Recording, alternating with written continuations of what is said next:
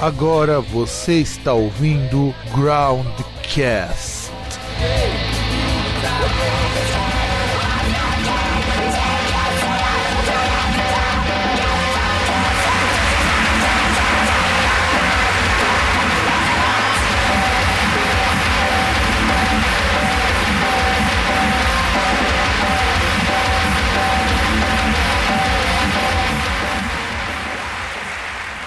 Salve! Caro ouvinte, caro ouvinte do meu do nosso programa Groundcast. Eu sou o Fábio e do outro lado, aquele que já está até com a voz no estilo da pauta, o César. E eu aqui, Fábio. Apresenta aí pro, pra rapaziada, César. Ah, triste. Tem que acabar o jovem, tem que. Não, não é tanta coisa para reclamar aqui, deixa quieto. Melhor não reclamar. Aliás, você viu que nessa semana aconteceram dois fatos que deixaram os os roqueiros de coração muito putos. O primeiro evento, a Luísa Sonza aparece com uma camiseta do Halloween. E o pessoal fica naquele gatekeeping tosco, sabe? Do tipo que ela não curte metal, não sei o quê. E com uma camiseta do Better Than Hall. E o segundo fato da Nina Strauss, ela ter saído do, da banda do Alice Cooper para ir tocar na banda do Demi Lovato. Você, você acompanhou a repercussão desses dois fatos, César? Não, o último que eu tinha visto era o pessoal reclamando do do Stranger Things e Metallica, mas isso aí já, já foi. Não, mas isso daí foi seis pessoas que reclamaram. Do quê? Do, do Stranger Things e Metallica. Sendo que o próprio Metallica falou que é de boa. Não, não, porra, pelo amor de Deus, né? É a banda que mais vende no mundo, aí vai, vai chegar e vai falar que não pode ter o bagulho porque ó, dois, alguns idiota pobre fala que não, que não pode. Porra.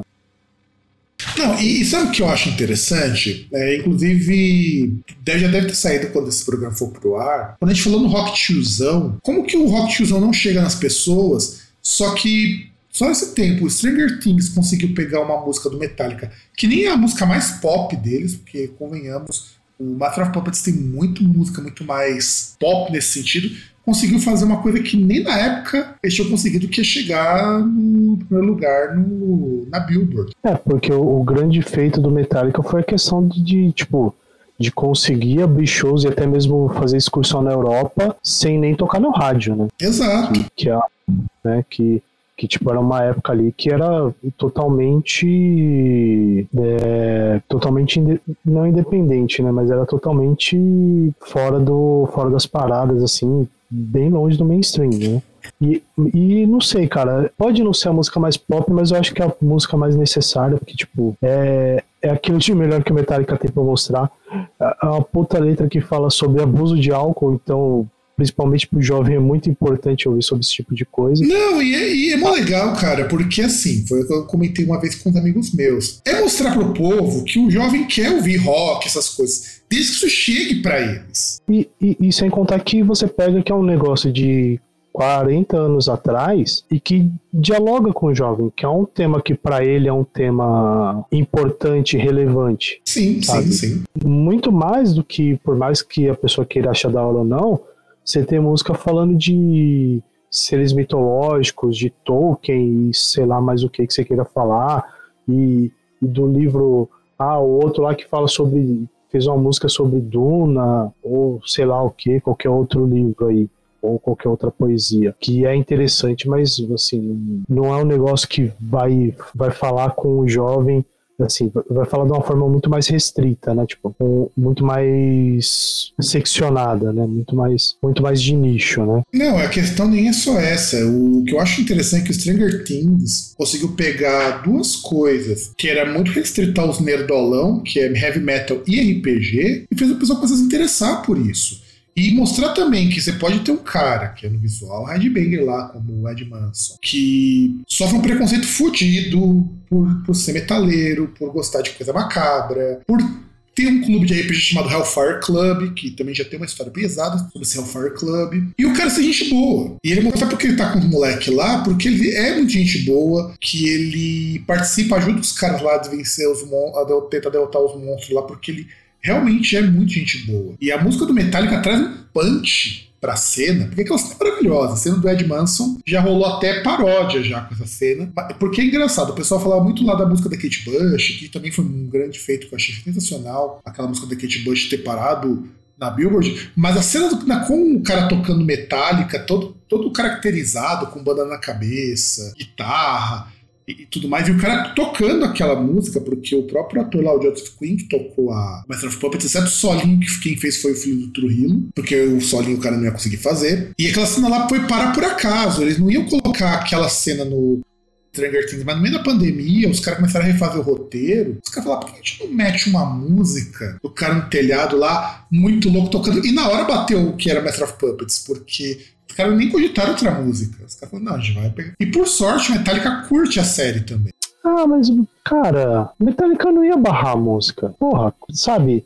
Chega no momento que o, o que eu achei mais idiota de tudo é que parece que, tipo, tá falando de uma banda que, sei lá, é, é uma banda que segue aquele lance lá do babaca do Menor, que quando não, que quando não é o cara lá molestando criança, né, é, ah, morte ao falso metal, a gente tem que ser verdadeiro, não sei o quê não pode ser vendido. Porra, não tem como.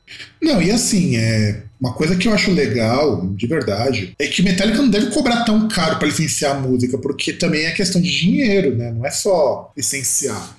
Porque não é a primeira música do Metallica que aparece no Stranger Things. Não é a primeira. Parece que alguma boa música do High the também aparece lá nas primeiras temporadas. E, e mesmo a Kate Bush, não é a primeira vez que Running Up That Hill aparece em filme, filme, em série. Metallica tem trocentos lugares, tem jogo, tem filme, tem série. Então os caras não devem não, ser aí, aí, careiro pra licenciar aí, isso. Outra, aí tem outra coisa também que eu, que eu vi em alguns pontos e acho meio babaca. Aí vem, principalmente eu vi assim no YouTube o pessoal falando, falou, ah, é, falar de parada de sucesso. Falar, ah, mas é, é 2022 ou é 1984? Porra, cara, reclama quando do estilo do que toca nas rádios, porque ah, não, porque agora é só porcaria, não sei o quê. Aí quando tem música que, tipo, é, são coisas assim, né? Porque a gente cai naquela volta naquele assunto já batido do ah, porque o, o antigo é bom e o, e o novo é ruim. Não é o antigo é bom, o novo é ruim. O antigo que sobreviveu é bom e sobreviveu porque é bom. É, e muito do novo que você tá preparando é coisa que, tipo, é igual o antigo que não sobreviveu. É descartável, como qualquer, qualquer música pop, qualquer música mainstream. É descartável. Mas é isso, vai, vai ter o seu movimento lá, vai estar tá nas paradas, vai estar tá em, em outros lugares, sabe-se lá por quais forças obscuras. A gente sabe por quê, mas, né? A gente já falou sobre isso várias vezes, mas assim, não, não, é algo que vai. Sim, sim. É, só a, gente, a gente já falou isso quando a gente falou de boy band. Quem lembra de boy band hoje que não tenha mais não, de 30 anos? Eu digo questão de payola, coisa do tipo, sabe? São, são tantas coisas que, que, tipo, que rolam nesse meio pra chegar no ponto da música estar tocando, né?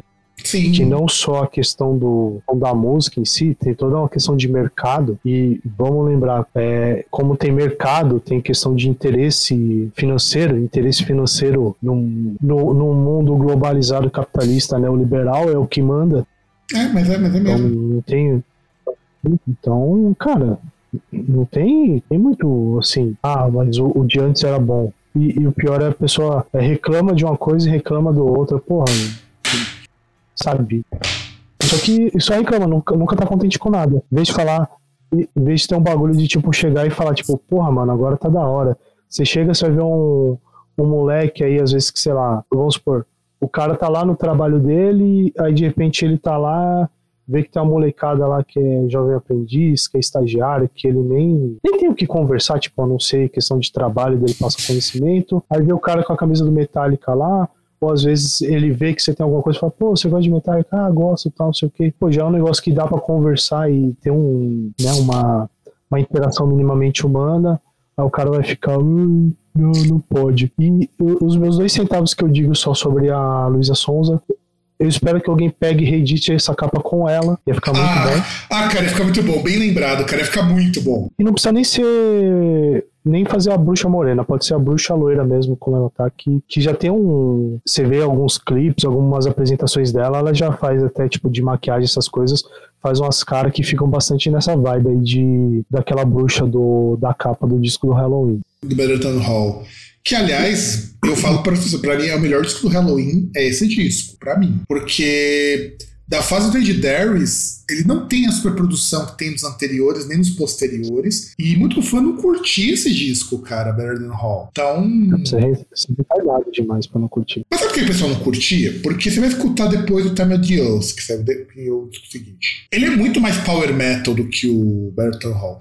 Burton Hall é um disco de heavy metal mesmo. Heavy metal até um pouquinho hard rock. E que eu acho fantástico por conta disso. Não sei, eu acho, eu acho Time of the Oath, eu acho que talvez o que poderia falar é que ele soa mais sombrio. Time of the Oath, pouca coisa, cara. O, o Dark Ride soa mais sombrio. Também, também. É, não, mas, mas... em comparação com Better Than Raw. E o Better Than ele é muito mais. As músicas são muito mais com aquele punch que a música merece. O, sabe? Elas são muito mais pra cima, pra cima em termos de força, sabe? Você pega uhum. Higher Ground, Inclusive tem até um erro de inglês na letra da música, eu acho muito engraçado, né? Higher Ground. É Laudate Dominum, que é a música que os caras tiveram que chamar um, latin, um latinógrafo para poder. latinólogo, para poder escrever a letra e ensinar eles como falar. É, uhum. é, é, muito bom, cara. Eu, eu gosto muito de Handful of Pain, puta, Handful of Pain é aquela música densa, que o Halloween nunca mais fez uma música assim, tão, tão densa, a não ser no Dark Ride. Mas o Dark Ride é o disco inteirinho daquele jeito. É porque também o pessoal ficou mal acostumado com o Master of the Rings, né? Master of the Rings é, é um disco que é a transição do Halloween pro heavy metal e power, né? Tá, tá os dois juntinhos. E o Bellerton Hall, o cara tem uma produção muito menos cuidada nesse sentido, mas é de propósito, não é aquilo desleixado. É que você não tem tanto efeito, você não tem tanta produção. E é por isso que eu gosto muito desse disco. Eu acho esse disco foda por causa disso. E convenhamos que I Can é uma puta música foda. É. I Can é, é fantástica. É, o disco todo é muito bom. Eu falo que e se eu não me engano, da outra vez que ela apareceu com uma coisa de heavy metal, ela apareceu com uma coisa do Morbid Angel. É, é, ela tá mais true do que muitos desses caras que reclamam, cara. Porque ela pega que o pessoal, um fã mais hardcore do Halloween não curte tanto. Pegou Morbid Angel. A, a Miley Cyrus tava falando. Acho que foi a Miley Cyrus, não lembro, acho que foi ela falou que tava no mosh do Dimo Borgir. Os artistas tudo de pop dá pra perceber que eles curtem essas coisas assim, porque, cara, Pop paga boleto. A bem da verdade é que pop paga boleto. Pop não é feito pra tocar o que o cara gostaria o, o que Eu acho, o que eu acho pior é que, tipo, que aí você vê esse pessoal que fala um monte, aí é a galera que usa as mesmas camisas do Iron Maiden e se acha malvadão.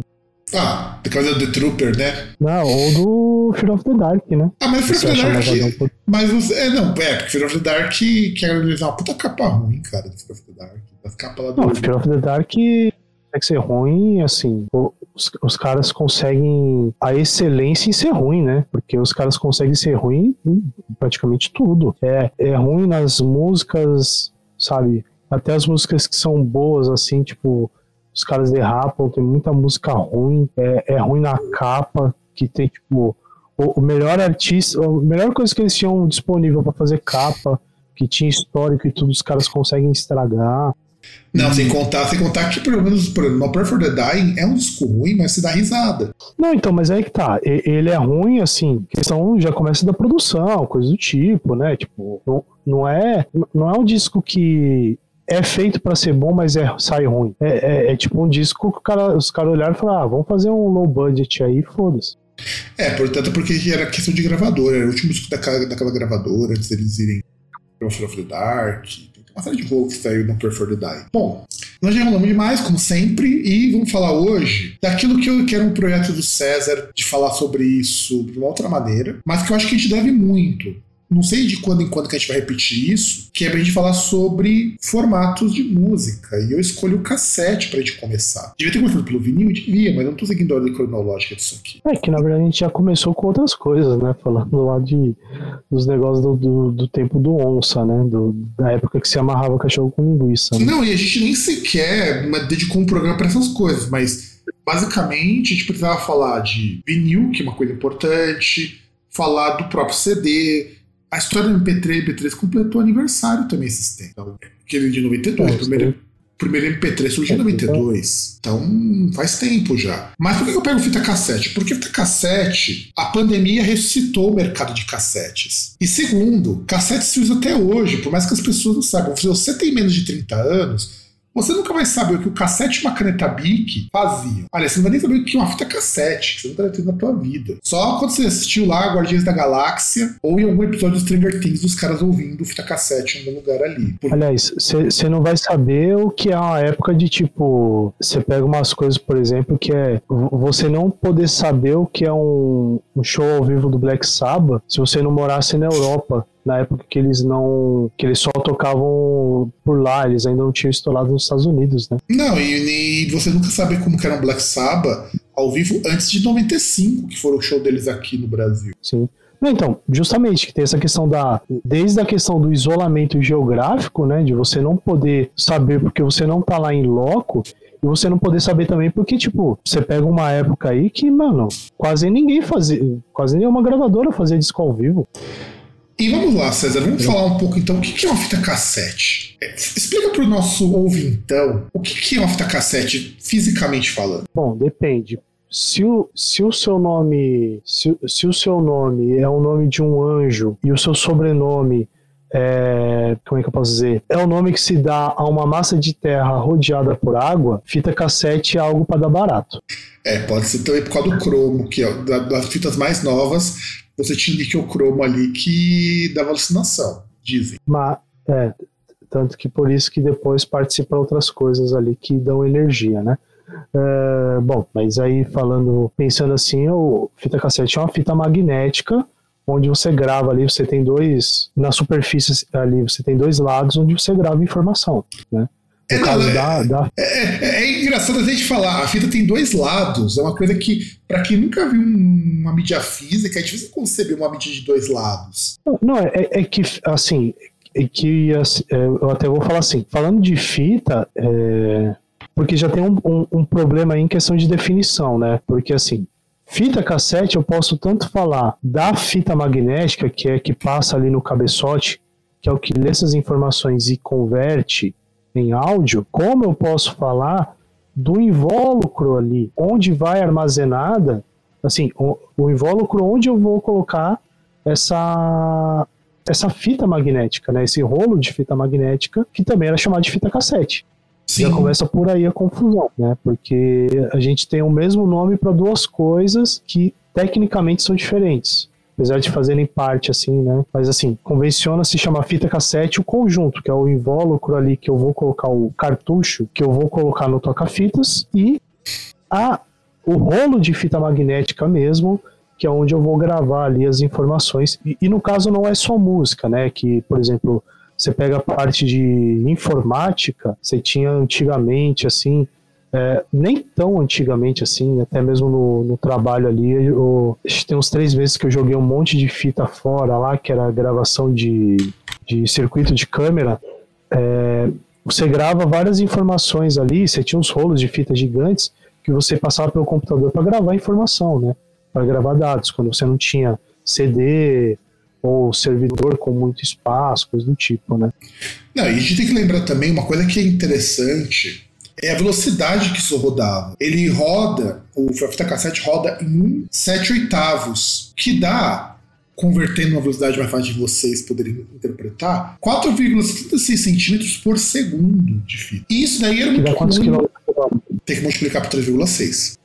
Mas tá assim, mas assim, é, é, interessante saber que é 46 centímetros por segundo. 46 centímetros, deixa eu ver se eu olhei aqui direito, é 44,76 centímetros por segundo. Isso daí é muito devagar. Se você considerar que um HD roda 50 vezes isso num segundo, na sua 5.200 RPM, que é o padrão dos HDs, é mais 5.200, é, 5.600 RPM, um RPM, uma, uma, rotação por minuto, é muito mais do que isso daí da fita. Então, a fita cassete, ela podia armazenar dados, mas ela se torna muito melhor para som, porque som é tempo real que você acessa som.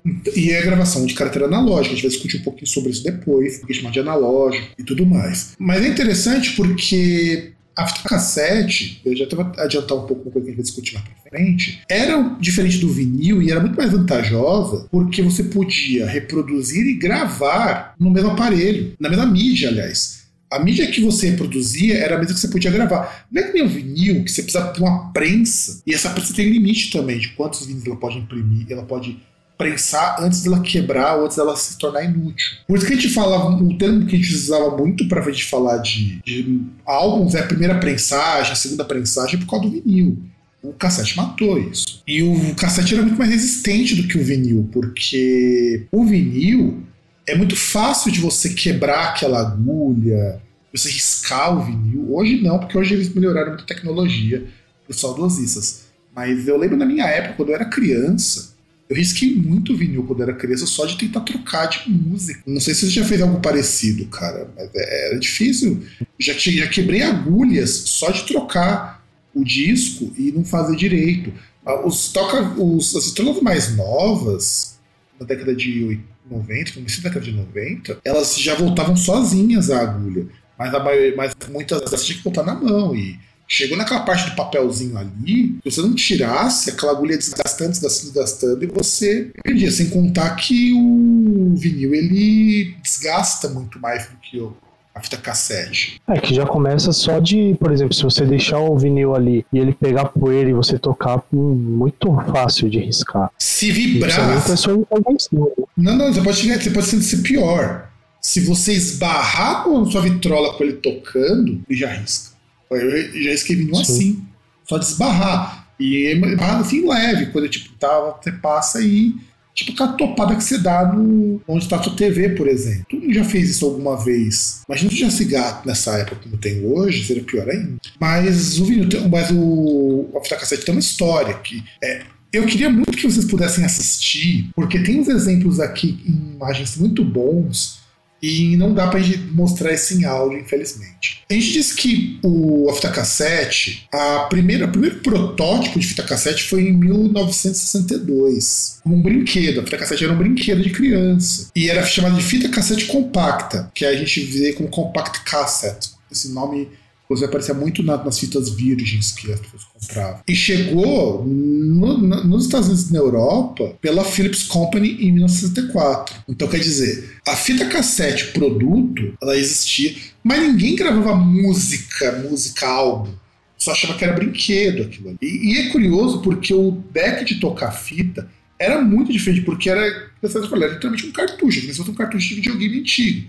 Você colocava ali e tchau. Só que nós já a tecnologia da fita magnética, que é a precursora da fita cassete, porque a fita, a fita cassete é aquele invólucro ali. A fita magnética, ela já existia desde a década de 1930. E entre 1930 e 1950, você tem.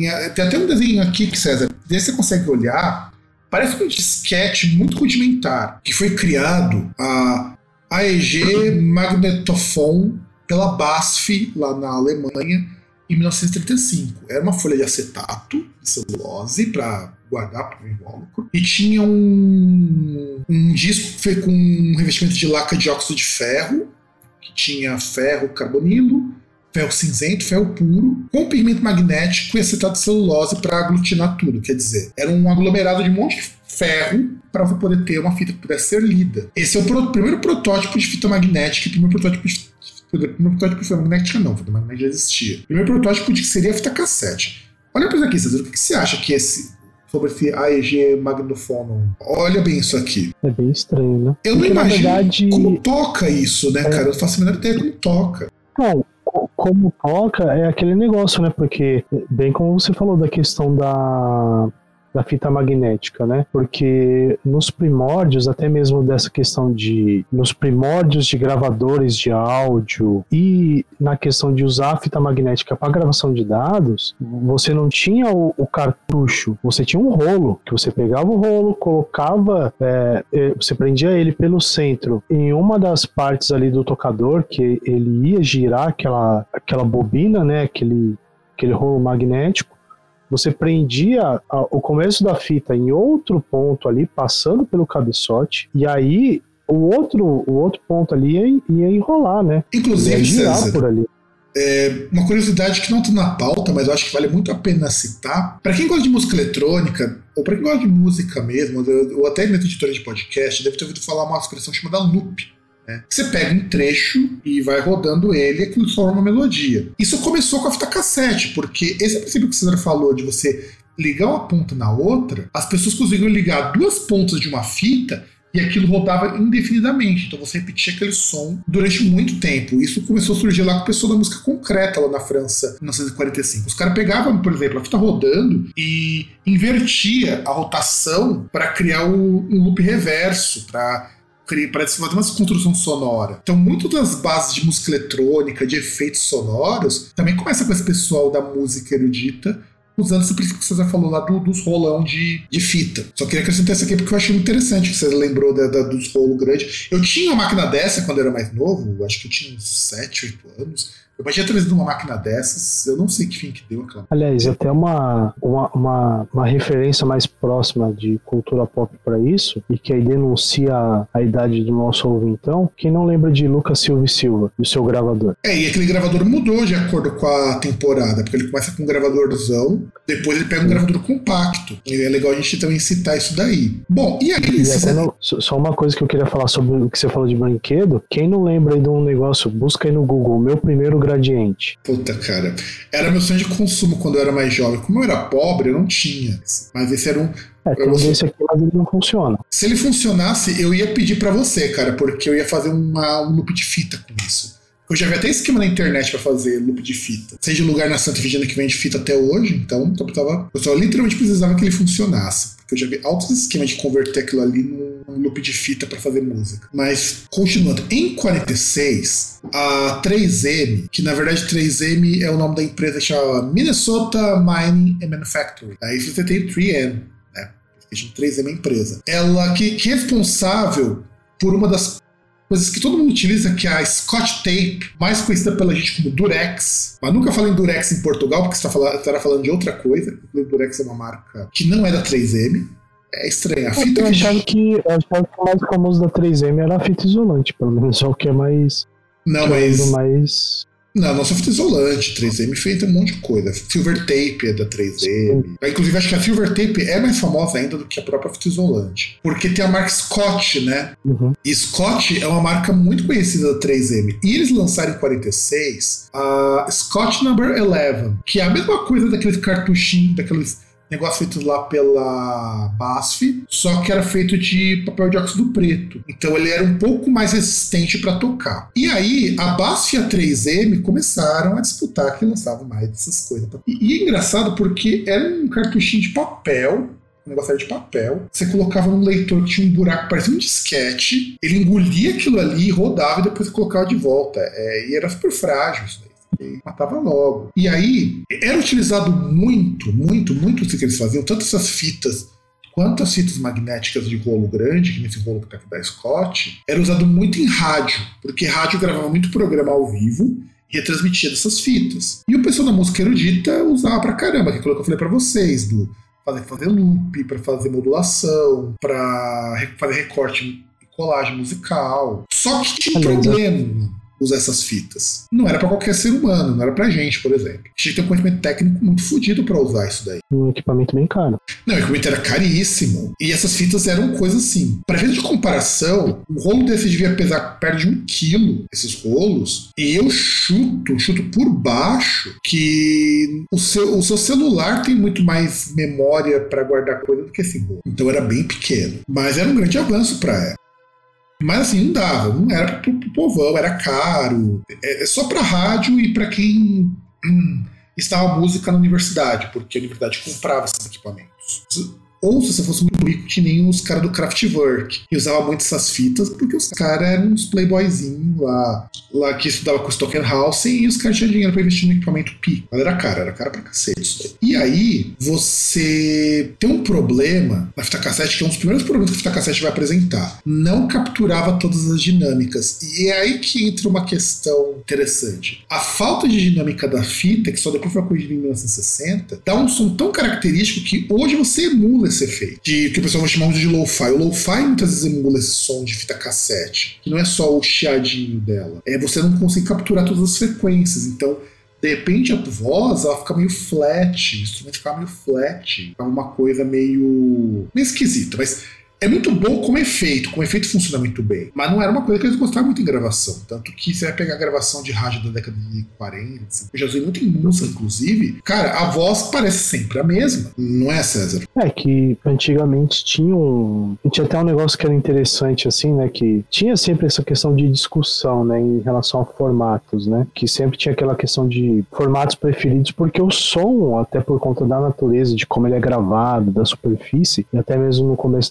da da mídia digital, é, ele é diferente, né? Aí sempre tinha aquela pessoa que, não, mas para mim o vinil é melhor por isso, ou o cassete é melhor por aquilo, ou tipo, não, para mim mídia digital não dá porque o negócio é muito metálico, ou alguma coisa, sempre tinha alguma, alguma forma de reclamar, né? É, e aí, em 1958, tem o que seria o avô do, dos toca-discos, né? Dos, to dos toca-fitas, que é o lançamento de cartão de fita pela RCA, né, lá do Japão. E aí você começa a ter cartuchos de fita cassete. Então, olha aqui o desenho, César. Isso aqui já é o mais parecido que a gente tem com a fita cassete. Só que tem diferença, você não tem uma furação. Inclusive, isso aqui vai ser muito ruim quando entortava os pininhos, porque Onde o buraquinho para rotacionar aquilo ali, você tinha como se umas aberturas, tinha que encaixar. E, eu sei que nessa época você não utilizava os dois lados, porque a, a, vocês melhoraram muito depois você tinha ideia. Eu posso gravar dos dois lados, que eu gravo em cima e embaixo, né? E o que é interessante quando a gente vai pensar nesse aspecto da fita é que, por exemplo, antes, como o César falou, você tinha que montar a fita, colocar lá o rolo A,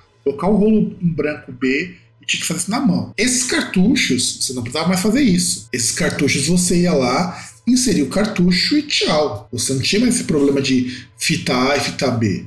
Essas fitas, essas, inclusive esse modelo de se encaixar as fitas ficaram depois para as gravadoras, porque você começa a ter fitas com maior capacidade, você podia trabalhar, você podia cortar. E aí esse aparelho da RCA permitia que você colocasse o cartucho apertasse um botão e simplesmente ouvia. E com é. isso você podia reduzir o tamanho da máquina também. Você não precisava de uma máquina do tamanho de um guarda-roupa. E agora você podia ter uma máquina do tamanho, de, sei lá, de um de uma air fryer, vai, pro pessoal mais novo. É que até depois, assim, de um tempo que foi passando, assim, você deixava ele tocando, mas quando veio aquela questão de você poder colocar nos dois lados, tinha tocadores que você ainda tinha que, por exemplo, acabou o primeiro lado, você tinha que virar para poder ouvir o outro lado. Né? Mas era muito mais fácil que, do que você ter que... que giravam ainda no outro. Sim, sim. É, muito mais fácil do que você pegar um rolo, tirar e você vai você vai fazer o mesmo esquema com o outro, com o rolo ali, né? Realmente. Nem sei se dava pra fazer isso aí no, nos outros tocadores, mas. Não, provavelmente não dá, por isso que eles não gravam dos dois lados. Com essa possibilidade de você poder só girar o cartucho, ou ser automático. Esse cartucho automático,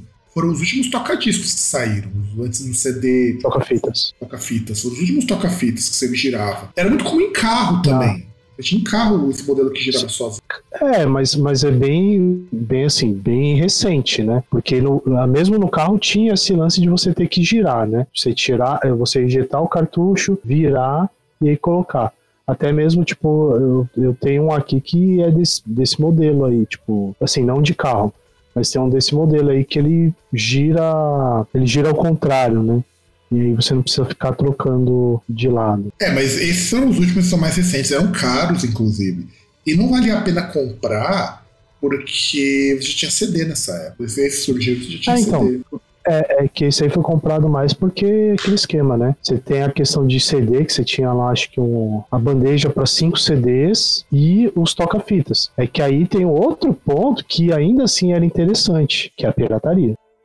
É, a gente vai conversar sobre isso mais pra frente. Pra frente tá na pauta, a gente vai conversar sobre isso. E o curioso, então, quando eles começaram a criar esse negócio aí, em 62, a Philips trouxe o que seriam os primeiros cassetes compactos. Então, quer dizer, a fita cassete mais parecida com a fita cassete que nós conhecemos. Tanto que o, a fita cassete que nós conhecemos chama-se fita cassete padrão Philips. E todo mundo passou a adotar isso daí. Então é interessante porque até eles chegarem numa padronização do cassete demorou também. Isso permitiu que os aparelhos evoluíssem, porque A partir do momento que todo mundo usava o mesmo modelo, não precisava ficar preocupando em fazer uma, alguma coisa de proprietário para a gravadora. Seria péssimo isso. Era mais fácil que a gravadora, não é que nem videogame, por exemplo, que videogame cada um pode ter o seu, a sua, a, as coisas são exclusivas. Nessa época, nós pensávamos nisso. Pensávamos, por exemplo, que a pessoa tem que comprar música. Não importa quem que é o tocador. É, é, é, que na verdade é aquele esquema, né? Mesmo com a, até chegando em formatos mais antigos, coisa aí até bom que você falou do videogame, a gente tinha muito nessa questão de mídia física, é, não vou dizer batalha, mas você tinha uma disputa de formatos.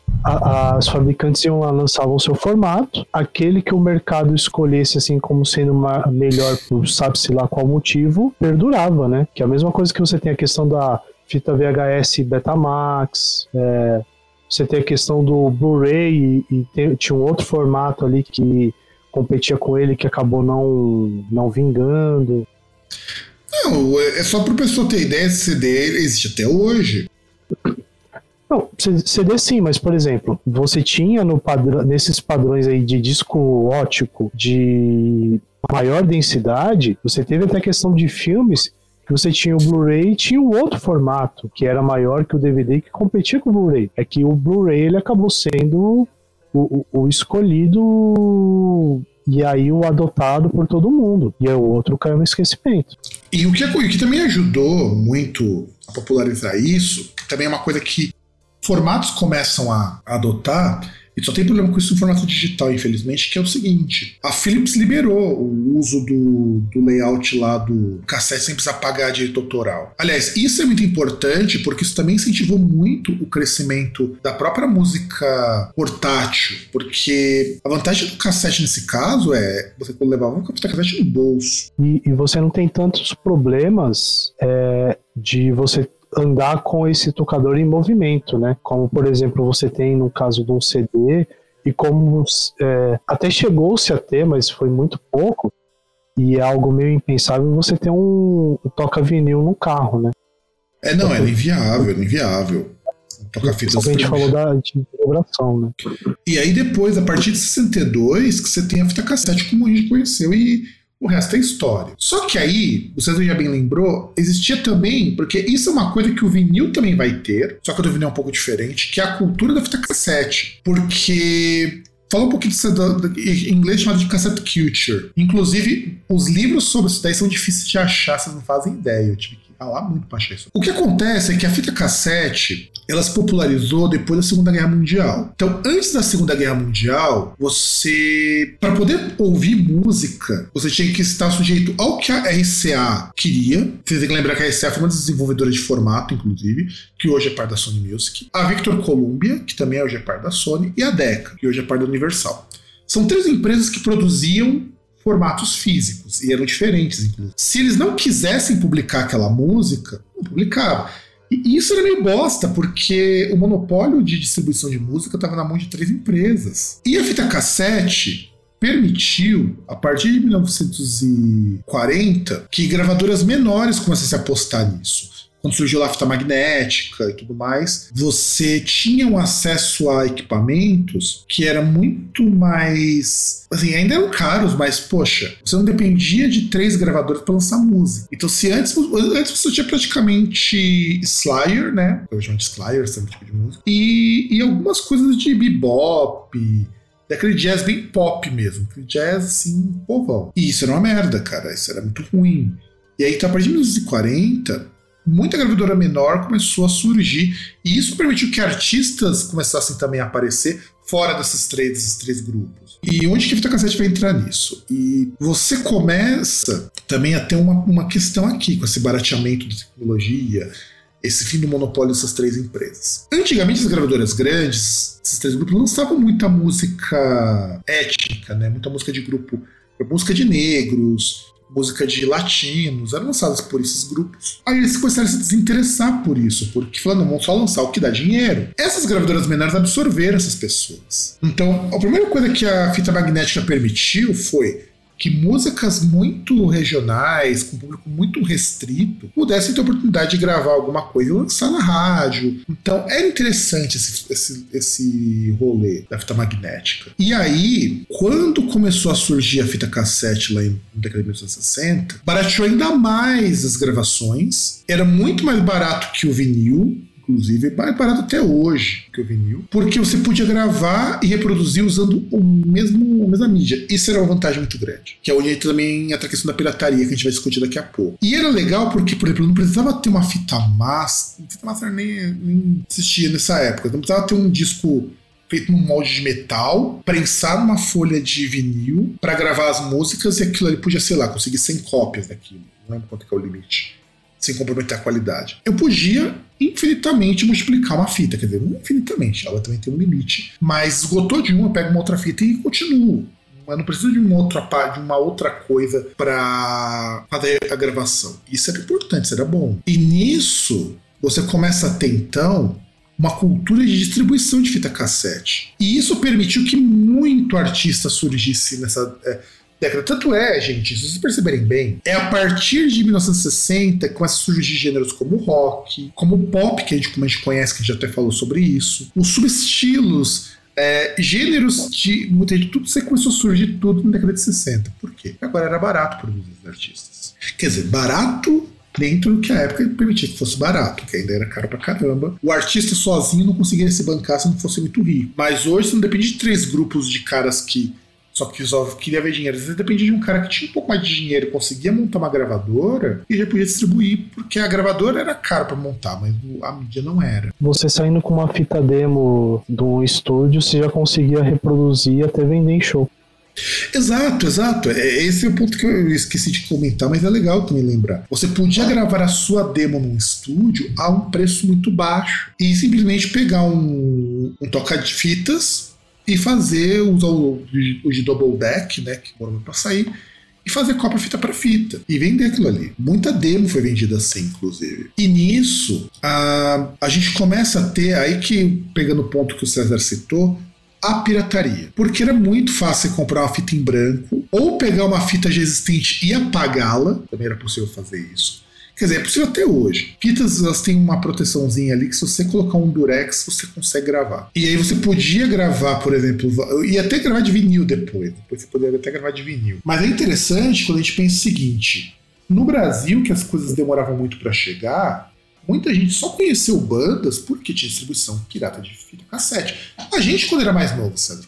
Que a gente não gravava de rádio, de amigo pra ouvir em casa. Não, então, e, e justamente esse ponto, não só a questão de você uh, reproduzir de outra fita. Você tinha aquele ponto que, sei lá, uh, vamos supor, ah, o Rock in Rio, primeira edição, está sendo transmitida pela Rádio X. Você podia meter uma fita lá e deixar gravando. Do rádio para tua fita e depois você ouvir. Sim, sim. E era legal esse tipo de coisa porque você conseguia é, repetir, é, você conseguia, como diz o próprio Adorno, era reprodutível isso, altamente reprodutivo. E essa reprodutibilidade que pra gente como tolerador não mataria a essência da música, para o ouvinte mais pobre era muito bom, porque vinil era muito caro, vinil ocupava muito espaço, vinil era muito frágil, era muito fácil você acabar com o vinil e ter que comprar outro. Estragar uma vitrola era muito fácil. Não tocar discos não. Aliás, não. Só, só, aquele ponto, né, que é, que é aquela questão de, da portabilidade da música. De você deixar de ter que parar um certo tempo, chegar num certo espaço, para pegar aquele equipamento que é um trambolho para pegar e ouvir e tal. Que aí, depois de anos que você tem essa questão aí, que você poderia simplesmente ter um fone de ouvido, um, um negócio assim que dava, uh, talvez até ali, dependendo da época, você colocar no bolso e você sai na rua ouvindo suas músicas. É, isso As demorou, músicas que você queria Isso demorou um pouquinho ainda. A gente vai chegar no, no Walkman, que também merece um programa só sobre ele. Mas antes do Walkman já era mais fácil, porque, ah, eu quero ouvir. Eu quero, ah, saiu música nova do Slayer. O cara pegava a fitinha dele, ia lá na casa do brother.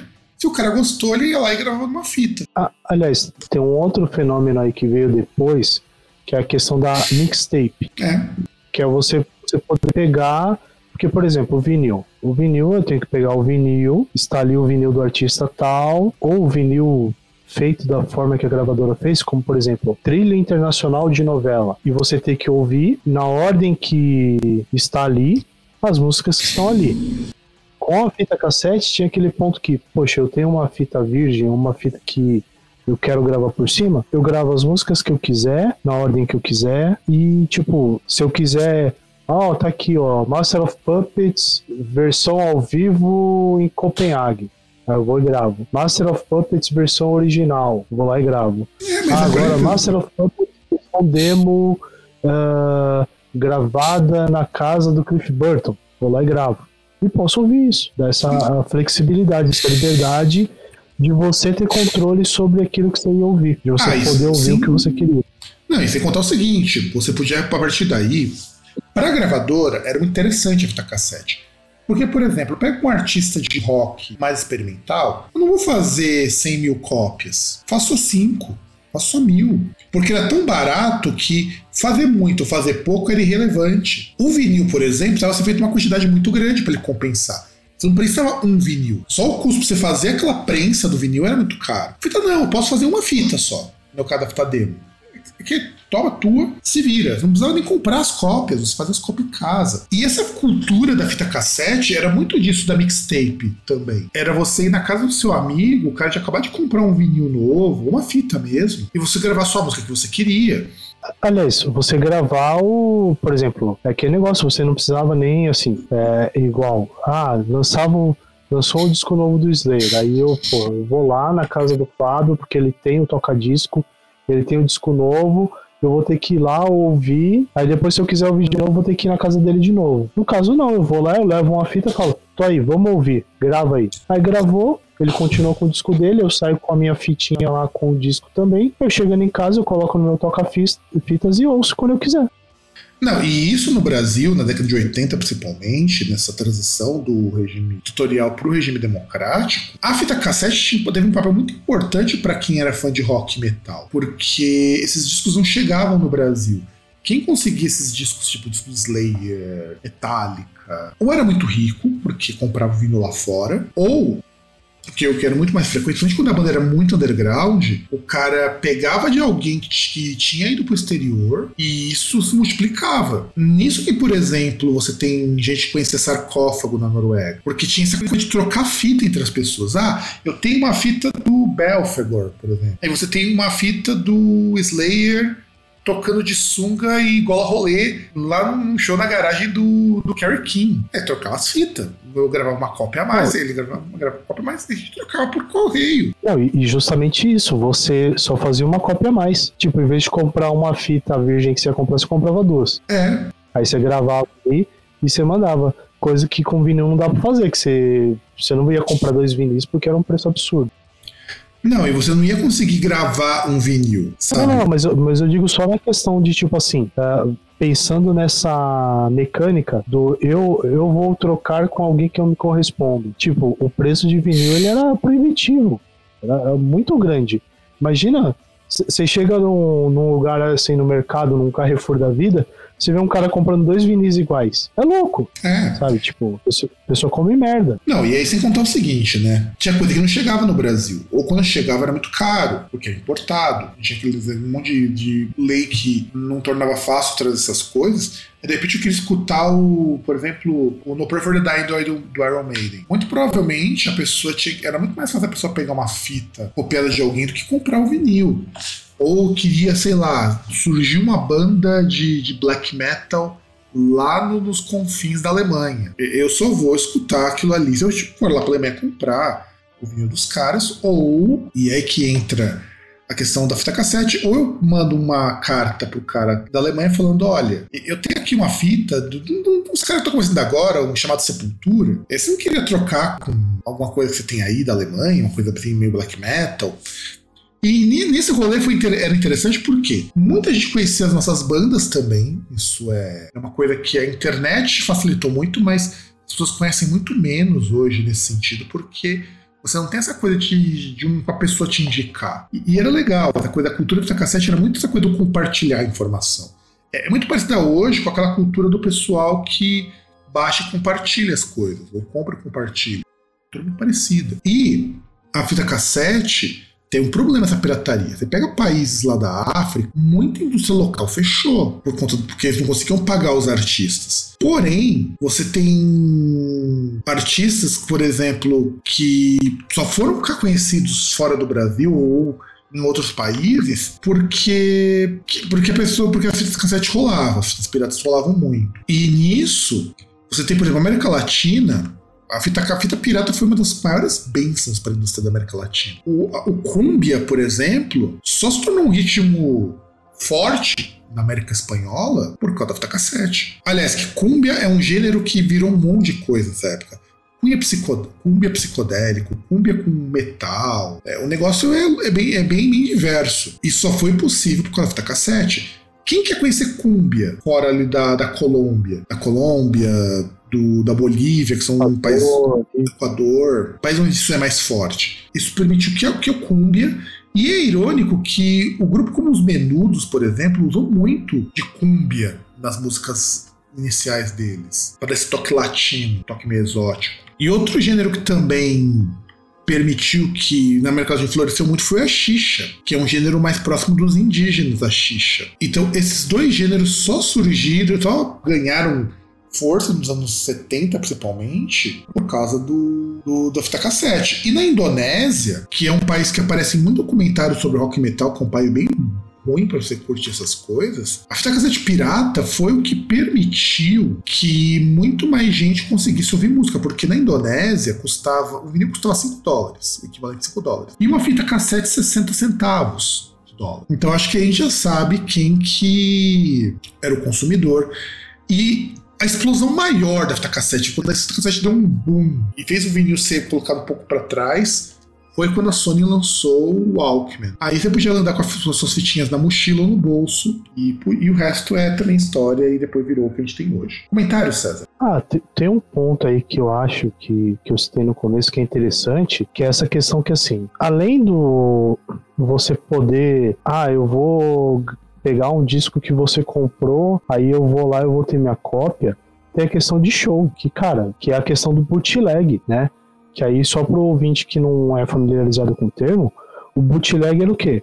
Eram gravações piratas feitas em show, que o cara ele ia com um, um, tocador cassete que tinha capacidade de gravação também, e ele ia lá, ele ficava geralmente perto lá do... Sim, não muito próximo da, da PA, mas próximo ali a ponto de ele conseguir captar o som sem, sem ter distorção, né, de estar tá muito alto. Ele ficava ali de boa, curtindo o lá e tal, gravando, e depois revendia. Ou passava pros amigos, Depende muito. Mas, tipo, é isso aí que permitia, por exemplo, você ter registros do, do Ozzy Osbourne ao vivo com Black Sabbath antes do Reunion em 97. Pois é, cara. Pois é. Não, não, e esse negócio dos bootleg era uma coisa tão louca. Iron Maiden, tanto bootleg pirata dessa época, música inclusive custa um dinheiro lascado, porque eu acho, se eu não me engano, tem um show no Japão e virou um bootleg que eu já vi em CD, inclusive, que a fita dele é muito cara. Ó, e uma coisa aconteceu com Metallica. O Metallica depois começou a capitalizar em cima disso, mas Metallica tinha muito bootleg. Sim. E, e cara, porque é aquele negócio, né? Você imagina, se a gente pensar em é, fora do umbigo do mundo aí, Europa e Estados Unidos, porra, tem muitos lugares aí pra gente mesmo, África, África subsaariana, é, leste europeu, sabe? E Ásia, que porra, quando que ia chegar um bagulho desse? Tipo, um lugar que às vezes não tinha nem banda local que tocava isso. Não ia chegar nunca. É, União tipo, Soviética mesmo. Muita coisa chegava é, por então. cassete lá. Porque, por exemplo, se já não chegava o disco original, você imagina chegar um registro ao vivo. Nem fudendo, nem fudendo, porque, porque gravadora não.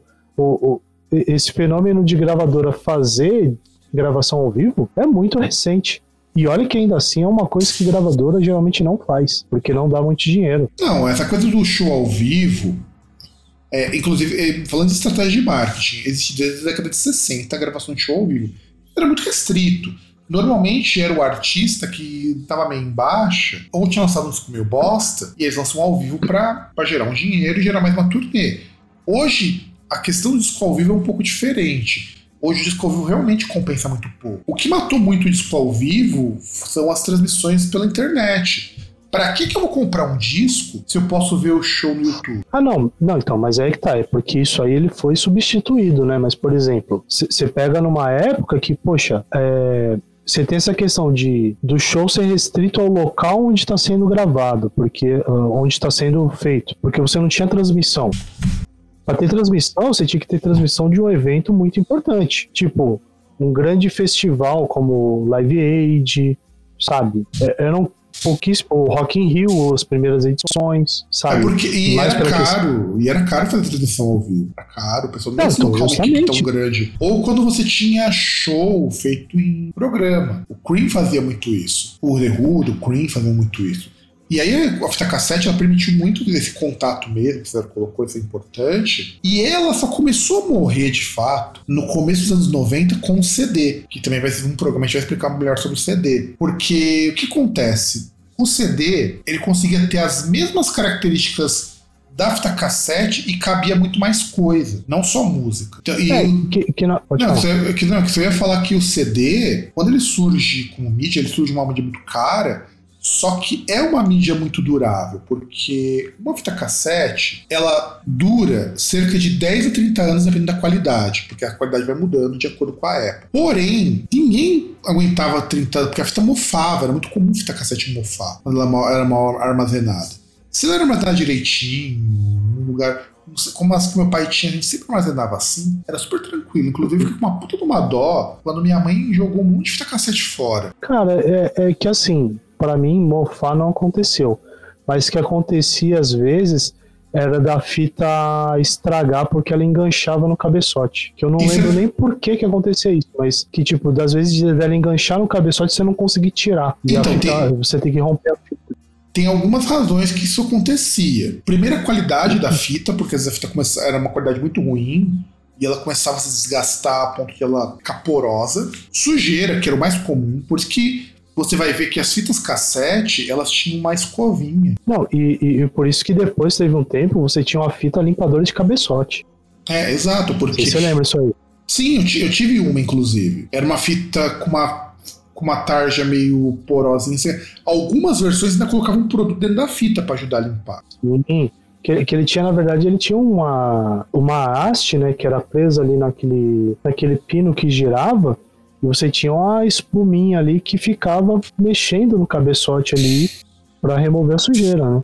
Porque a sujeira do cabeçote também fazia enroscar. Outra coisa que fazia enroscar é a temperatura. Se estava muito quente, ele fatalmente enroscava. E por último, que eu acho que é um, um dos casos mais sérios, é o modo que você gravava fitas virgens, que eram fitas em branco, era muito comum delas enroscarem com o tempo. As fitas de gravação original não, é muito difícil aquele enganchar porque o material era muito melhor. E a fita, como eu já, disse, a fita aguentava até 30 anos, mas dificilmente alguém tinha uma fita por tudo isso. E... É, que, que, na, que na verdade o, o, o que eu acho que o CD começou a matar a, a fita foi a questão depois de você ter essa questão da popularização aí e queda de preço de gravador de CD, né?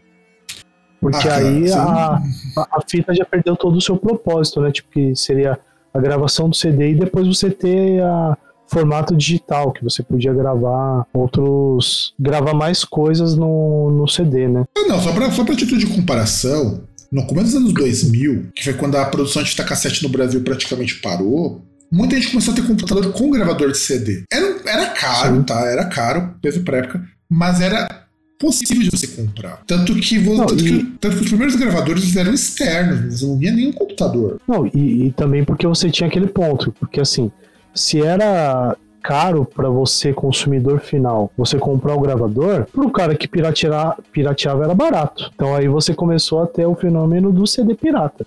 Não, e o Sim, CD. Mais popular, né? E o CD tinha um, um, um aparelho que você comprava da China que um CD virava seis. Sim. É, você, você tinha um. Basicamente, você tinha um computador que era só gravador de CD. Tipo, ele tinha. Que era bem isso. Tinha, tinha modelo que o pessoal tinha lá na 25 de março, que acho que tinha 12. Era um bagulho absurdo, era, é, era proporção industrial, né? Produção é, coisa, massa. Coisa que a fita cassete não permitia, porque você não conseguia colocar vários decks para gravação. Aí você vai ficar para um, um é. outro rolê para quando a gente vai explicar sobre CD. Mas não tinha. E, por incrível que pareça, César, isso é uma vantagem que o, fita cassete tinha sobre o CD, você podia gravar até quatro canais de música. Não, o que eu acho que é que assim, hum, vamos lá. Ah, eu, eu acho que a questão de, do manuseio ela era mais resistente do que o CD. Questão de manuseio, porque como o CD você tava ali com a mídia, como eu posso dizer, desprotegida, é muito mais fácil você estragar um CD do que uma fita cassete. Você precisa se esforçar mais para estragar uma fita cassete. Tipo, você precisa querer estragar uma fita cassete. Um CD não. Um CD igual um vinil, você por acidente você pode fazer uma merda muito grande e ferrar tudo ali. Ah, então, aí aproveitando, aí aproveitando, o CD se caísse no chão, hoje não, os CDs mais novos eles são mais resistentes, mas caísse no chão CD, já perdeu, porque ia arriscar tudo. Ah, riscar não, podia trincar, né? Não, trincar era mais difícil de acontecer, mas tô falando ele cair e riscar só de tocar o chão, ah, porque ele era ah, tão é, sensível. Sim. Eu lembro quando meu pai falava, de inclusive tinha limpador próprio para você colocar em CD. Depois os CDs, as películas ficaram resistentes, porque aquela película de plástico, teoricamente, ela poderia arriscar se a parte metálica, que é onde vão os dados. Mas os primeiros CDs eram Sim. muito frágeis. O, o disco de. O, o disco, embora a fita magnética fosse mais frágil que o CD, o invólucro protegia muito bem. Então era vantajoso. Isso não ia enfiar a mão ali no, no, na fita propriamente dita, né? Agora no CD não tem como, né? Você tá ali, se você não tá pegando no, na, na, parte ali do, do CD que tem a, a etiqueta por cima, você vai acabar fatalmente pegando no, no próprio disco, né? Na própria mídia. É, engordurar, tem uma série de problemas. E aí, quatro canais de áudio com uma qualidade menor de gravação. Isso é interessante porque fita de estúdio era muito em quatro canais. A fita doméstica não chegava nisso, a gente não tinha fitas domésticas em quatro canais. Mas havia fitas que você podia comprar. E, e olha que engraçado, você lembra uma época, nos anos 90, que o surround era uma moda, ter som surround. O som surround ele era feito em fita, principalmente fitas, tinha fita surround. E os CDs também permitiam recurso de surround, mas é, era meio uma bem. Era meio uma bem isso daí. É, que você precisava da, das caixas também, né? O surround não funciona se você não tiver uma trilha. Porque antes de você ter essa coisa do 5.1, 7.2, o surround é, era o, o som 3D da época. É. E aí, as fitas elas eram divididas de acordo com quanto cabia de cada lado, que era o, C, né? As classificações C são muito malucas, porque a fita padrão era o C60, que era 30 minutos de cada lado, C90, 45 minutos de cada lado. Eu já cheguei a pegar fitas desse tipo. Era uma bosta, porque essas fitas embolavam tudo. E raramente a C120 que era caríssima. Nunca comprei uma 620 porque era caro, permitia 60 minutos de cada lado. Foi era a maior fita que você tinha. Eu, e era engraçado porque a C90, que chamava de fita de longa duração, não sei se já aconteceu isso com você, comprou uma vez só também fatalmente ela engasgar em algum momento no seu toca-fitas, porque os toca-fitas não eram feitos para fitas muito longas. E às vezes essas fitas também eram um pouco mais finas para poder comportar o tanto de fita que precisava para 90 minutos. É, Só que, que eu cheguei a comprar mesmo.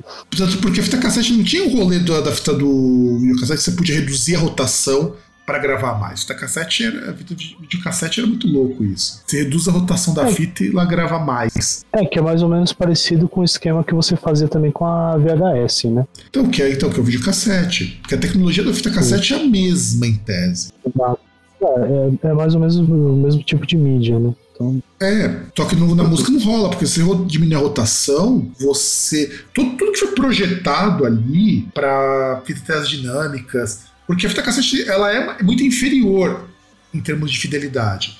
A fidelidade sonora a gente só conseguiu alcançar com o digital. E não é nem com o CD, tô falando com o formato digital mesmo. Você conseguiu som de alta fidelidade. Que não era uma preocupação das pessoas também, porque a ideia de alta fidelidade ela começa a surgir quando você tem formatos digitais que comportam mais dinâmicas e coisas que você precisa de aparelhos próprios para isso. Nessa época, você tinha um som surround e você era um cara pica se você tivesse um som surround.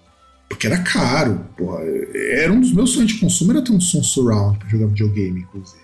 Eu jogo que, é, que, conven é que convenhamos também que a questão de alta fidelidade é foda, porque como a gente já falou aí, porra, é, so, são formatos que vieram num ponto que, tipo, não existia porra nenhuma, né?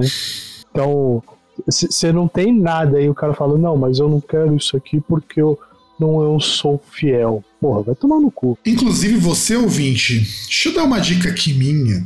Como produtor, né? E o César vai poder corroborar com isso se ele desejar. Se você paga mais caro para ter ultra high quality em serviços como Spotify, que aqui no Brasil não chegou ainda, mas uma hora vai chegar. Deezer, é, Tidal. Tidal. Tem serviços ainda mais, mais fidelidade ainda. Você está sendo feito de otário. Saiu inclusive uma matéria, eu até mostrei isso com uma moça. Ela queria assinar um serviço de high quality que ela tá morando fora do Brasil.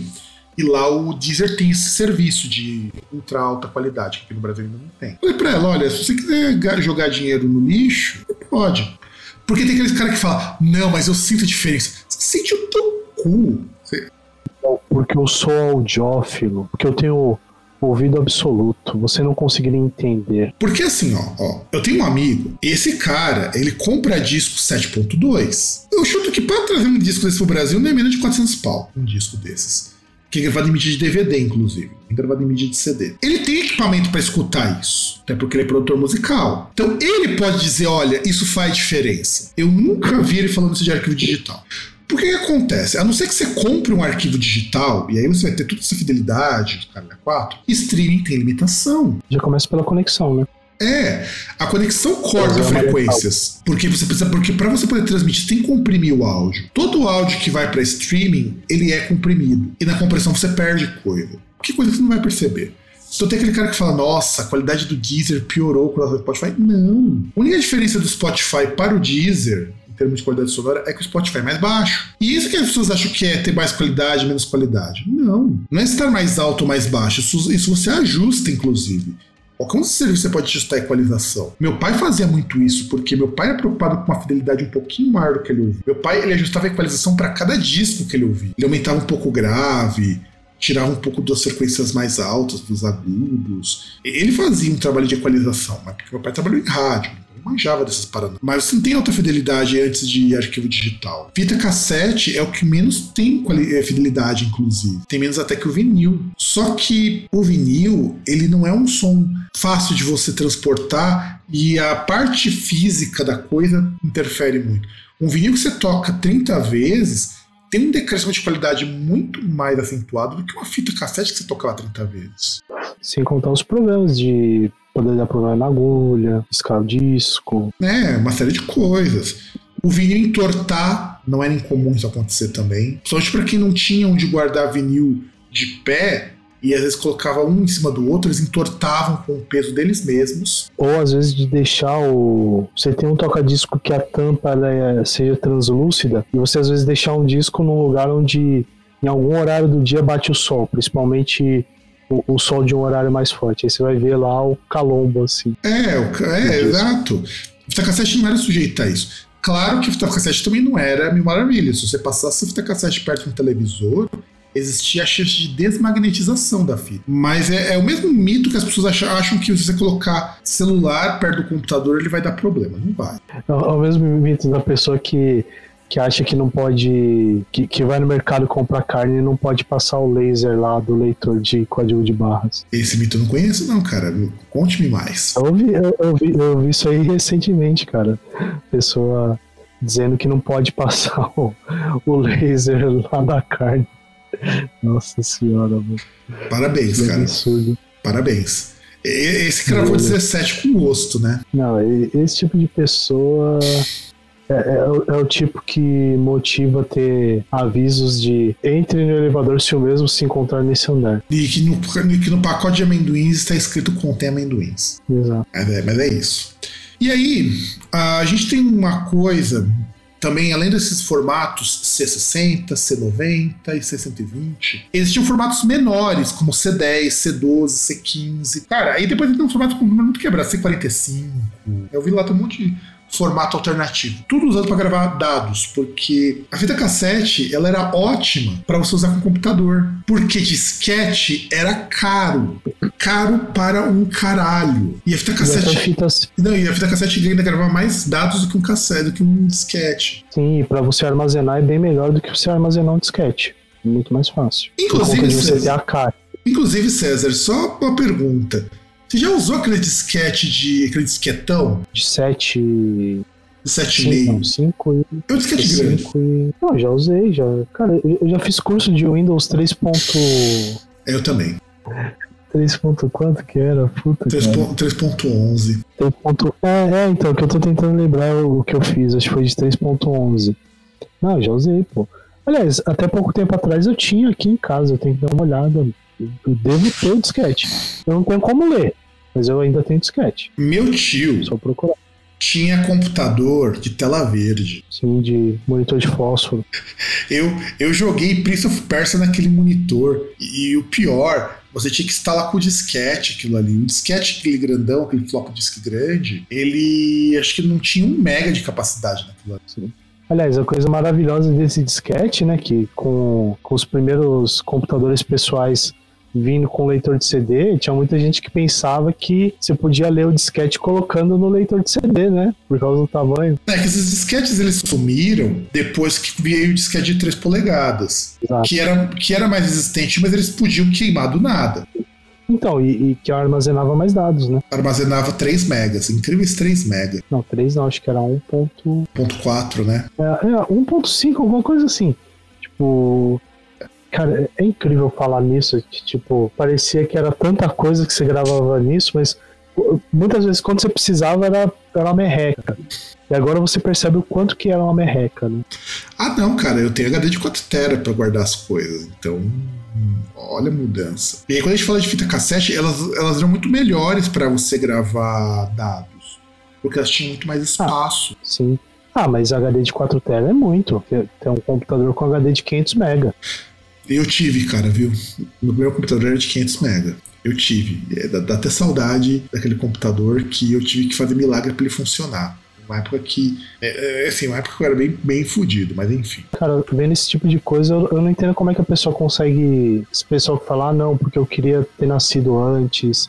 Ou que fala que antigamente era melhor. Cara, tudo hoje é melhor, velho. Só as pessoas são piores, mas aí também porque são vários problemas mentais que ninguém trata e, e, várias coisas aí, agora que o pessoal tá tipo, ah, eu não aguento mais isso, vai a merda. É, mas é mesmo. Porque de resto é tudo melhor, cara. Tipo, é incrível isso. Não, e aí, as fitas cassete, elas eram de gravação analógica. O pior é que tem uma explicação técnica muito fodida para dizer por que é analógico. Eu vou pegar pro caminho mais fácil, né? Porque fui procurar uma explicação Cara, é muito técnico para colocar aqui, que mas o que a gente pode dizer é analógico, porque a gravação ela é feita em cima do da fita. E não é uma gravação que você pode tomar a qualquer hora, você não pode transferir aquilo fica na mídia, é física, é uma gravação de caráter físico. A vantagem, porque como ela é magnética, você pode, pode apagar aquela gravação.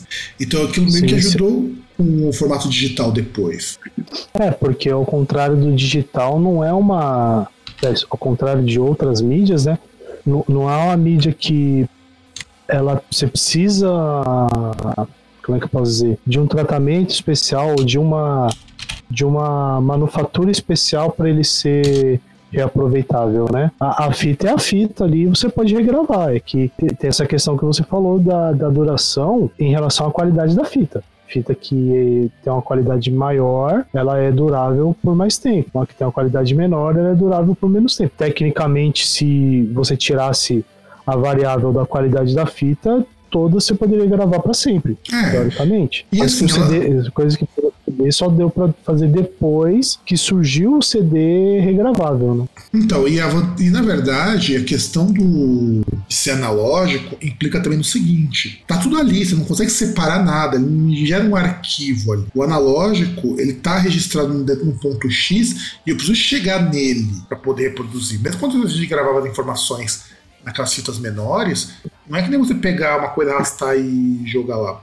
Que o computador ele lê dos clusters aleatórios, porque não sei se você tem um HD de espaço sólido, como eu tenho aqui, o César também tem, o HD é tudo jogado nos clusters. E por ter jogado nos clusters, o computador reorganiza. O digital permite isso. Permite que eu consiga aproveitar melhor o espaço, inclusive. Porque o arquivo me gera um arquivo em tamanho X. No analógico, não. O analógico, ele está fisicamente gravado ali. De forma sequencial. De forma sequencial. E isso que é importante. O analógico é sequencial. Há uma sequência de dados ali em um determinado espaço físico, na qual você não tem acesso do que vem em, qualquer momento. O digital, o arquivo, ele eu tenho acesso de forma restrita, dependendo de onde ele estiver gravado, se não analógico. Então, quando a gente fala da questão do analógico, a questão estar ali que nem o vinil. Por que, que o vinil ele é analógico também? Porque está gravado nos sulcos. E isso que é a diferença. O conceito do, do, disco rígido, antes de surgir os, os HDs de estado sólido, é muito parecido conceitualmente com o que tinha na fita cassete. Conceitualmente é muito parecido. A diferença é que o, a mídia digital, o disco, disco lógico, ótico, tem uma outra maneira de interpretar isso. É, e, e, o disco, assim, o, por exemplo, o HD da vida, que também é disco magnético, apesar de ser um, uma forma diferente, né? Ele, pelo menos o disco, ele permite você gravar sem precisar ser sequencialmente, né? Por é. conta da forma. Porque a, a, a manipulação de memória de, de, dados no computador, ela pode ser feita através de referência, né? Você tem ali, você começa a gravar um, você começa a gravar uma música, só que chega num pedaço ali da música, o, o espaço ali é, seguinte ele está ocupado. Aí ele só chega e fala, ó, desse pedaço aqui você vai lá pro ponto XPTO da, do HD, que o resto vai estar tá lá. É. E ele vai seguir isso aí. O computador consegue interpretar isso, né? É, sim. E por, por último, uma coisa que a fita cassete perdia muito, até mesmo pro vinil nesse sentido, é que a fidelidade, por conta de, frequências, era uma fidelidade muito baixa. Mas veja só, ouvinte. A maioria dos ouvintes está cagando para isso. Primeiro por quê? A não ser que você compare uma fita cassete com uma fita um CD, um áudio digital, você não vai ver diferenças muito nítidas. E a qualidade dos reprodutores também não era muito alta nesse sentido. Mesmo que você tivesse um dinheiro, não era muito alto. O vinil tinha muita estática, uma coisa que a fita cassete não tinha muito menos nesse sentido. É, é, é, que a diferença ela não vai ser tanto assim que em questão de qualidade. Vai ser em, em questão de características sonoras da própria mídia. Você tem um som, por exemplo, por conta das frequências que você perde, o, o som do vinil você vai sentir um som mais cheio. Algumas pessoas dizem até que mais quente também, por conta de outras características, mas não de, de você ouvir falar. É, mas não, por exemplo, para tomar um paralelo aí pro, pro ouvinte poder fazer a comparação, não é a mesma coisa de você pegar um, uma música digital a 64 kbps e uma outra a 320 kbps, que você percebe a qualidade é diferente. Né? Sim, sim. Não, não, acontecia, não acontecia desta forma, né? Não era esta não, não era esta essa sensação de diferença que você tinha entre o vinil e o cassete. Sim, sim, sim. A diferença era justamente essa. O cassete, ele era, assim, um pouco mais abafado em termos de som. Quem, quando a gente comprava, a gente percebia que era ligeiramente mais abafado. Mas esse abafado também é muita qualidade do reprodutor e muita qualidade do próprio material que ele era feito. Porque existiam fitas com mais fidelidade do que outras. Fitas mais novas nesse rolê, elas já eram mais fiéis. Tanto que eu gravei altos CDs com essas fitas né, porque eu não tinha gravador de CD, que não devia nada pros CDs que eu ouvi. Para mim, naquela época, só queria ouvir a música, tava bom, sabe? A gente tem que pensar nesse, nesse Paranauê também. A qualidade sonora, essa coisa de fidelidade, essa preocupação com a fidelidade sonora, ela é muito mais recente e muito mais por conta do digital do que nessa época. Nessa época as pessoas não estavam tão preocupadas, as pessoas queriam só curtir a música como qualquer pessoa normal e saudável vai querer. Não precisa querer aquela ultra hiper qualidade porque você não vai notar diferença nenhuma.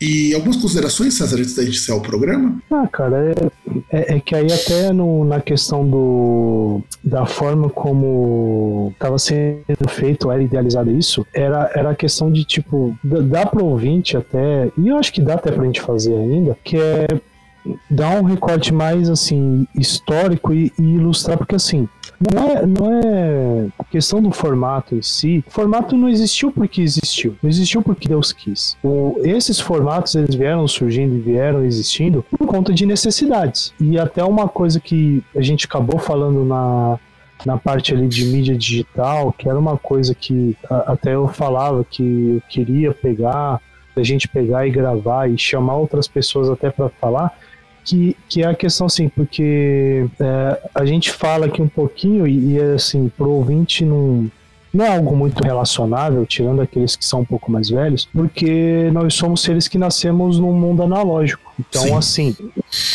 nós nascemos num mundo analógico, por exemplo. É, você pega ali um ponto que poxa, dependendo assim, você não conseguia nem assistir o filme que você queria quando você estava em casa. Porque a gente, tá, a gente vivia numa realidade, por exemplo, de domicílios que tinham uma televisão. É uma televisão por domicílio, que ficava num cômodo específico e que aquele negócio, dependendo da faixa de horário, você assistia uma coisa só. É, mas é isso mesmo. Então, assim, e, e, por exemplo, hoje você tem um. E, e, aí você pega pensando na música, uma das coisas que é muito importante da música é que a música não é só questão de, por mais que a gente também aborde essa questão, porque eu acho que é, que é interessante o ouvinte ter essa visão também. Não é só questão de mercado, questão que a música é um produto, por mais que seja um produto cultural, é um produto e pensando no mundo capitalista, ele tem forças e tem coisas ali que ele acaba obedecendo, né? Pensando nessa questão, tem a questão cultural também que é muito importante, principalmente a música, de a gente pensar que a, a, música, por exemplo, você pega hoje, a música é um componente que faz parte da, do cotidiano das pessoas. Que, por exemplo, a gente pega, por exemplo, ah, você não, e eu até posso, mas, mas não uso tanto. Mas, por exemplo, a pessoa ela pode sair de casa, por exemplo, a pessoa acordou, tirando o, o horário que ela está dormindo, ela acordou, escovou os dentes, saiu de casa, foi pro trabalho, saiu do trabalho, foi almoçar, voltou do almoço, voltou a trabalhar, saiu do trabalho, foi para, foi voltou do estudo, chegou em casa, foi lá, comeu, vai dormir. Cara, você vai pegar aí, sei lá, se a pessoa dorme 8 horas por dia, que eu acho que muita gente não dorme, o, o restante aí são 16 horas que a pessoa pode ininterruptamente passar ouvindo música. Coisa que pra gente não. Coisa que pra gente foi algo que foi. Assim, foi sendo incorporado, né?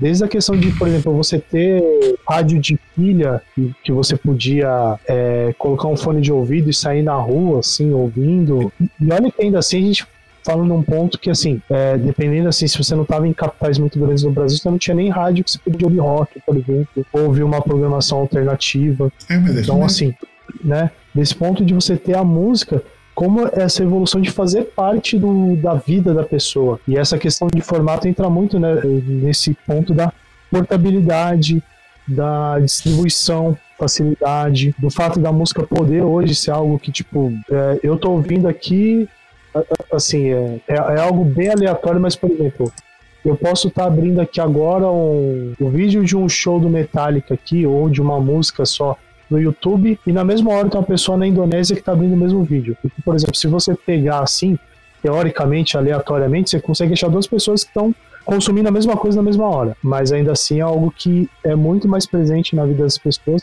e acaba mudando como, como vai sendo a vida e o cotidiano da pessoa, né? Que é um ponto que eu acho que é muito interessante a gente olhar nesse olhar, é, ter esse, essa visão, porque pra gente era algo que foi surgindo e pro nosso ouvinte mais novo aí é algo que já é enraizado, tipo, já nasce programado nele, né? Tipo, faz, faz isso, né? É, exatamente. E pra, só para poder finalizar, antes da gente fazer os nossos reclames, eu acho que é super interessante que você, ouvinte, principalmente você que é ouvinte mais novo, entenda o quanto que a fita cassete permitiu que hoje você escutasse podcast que está escutando agora no conforto do seu celular ou no site. É o tipo de coisa que a fita cassete ajudou muito a tornar as coisas menos restritas a cômodos. Porque você podia, era muito fácil depois, no final da década de 80, você comprava o seu Walkman pirata, né? Que você comprar no original porque era muito caro. Ia pro teu quarto, colocava aquele fone de ouvido de aro, aquele aro normalmente metálico horroroso, e escutando os seus, os seus rock do mal, sem incomodar ninguém. É tipo do que acontece lá no Stranger Things, aí, que aqui foi no começo, que o Ed Manson mostra lá a fita do, do Iron Maiden, falando aqui, isto é música, mostrando uma fita. Na primeira temporada, quando os caras estão escutando música, estão escutando música em fita cassete, não em vinil. Inclusive, que é onde vem lá uma mixtape lá que tem a Should I Stay or Should I Go?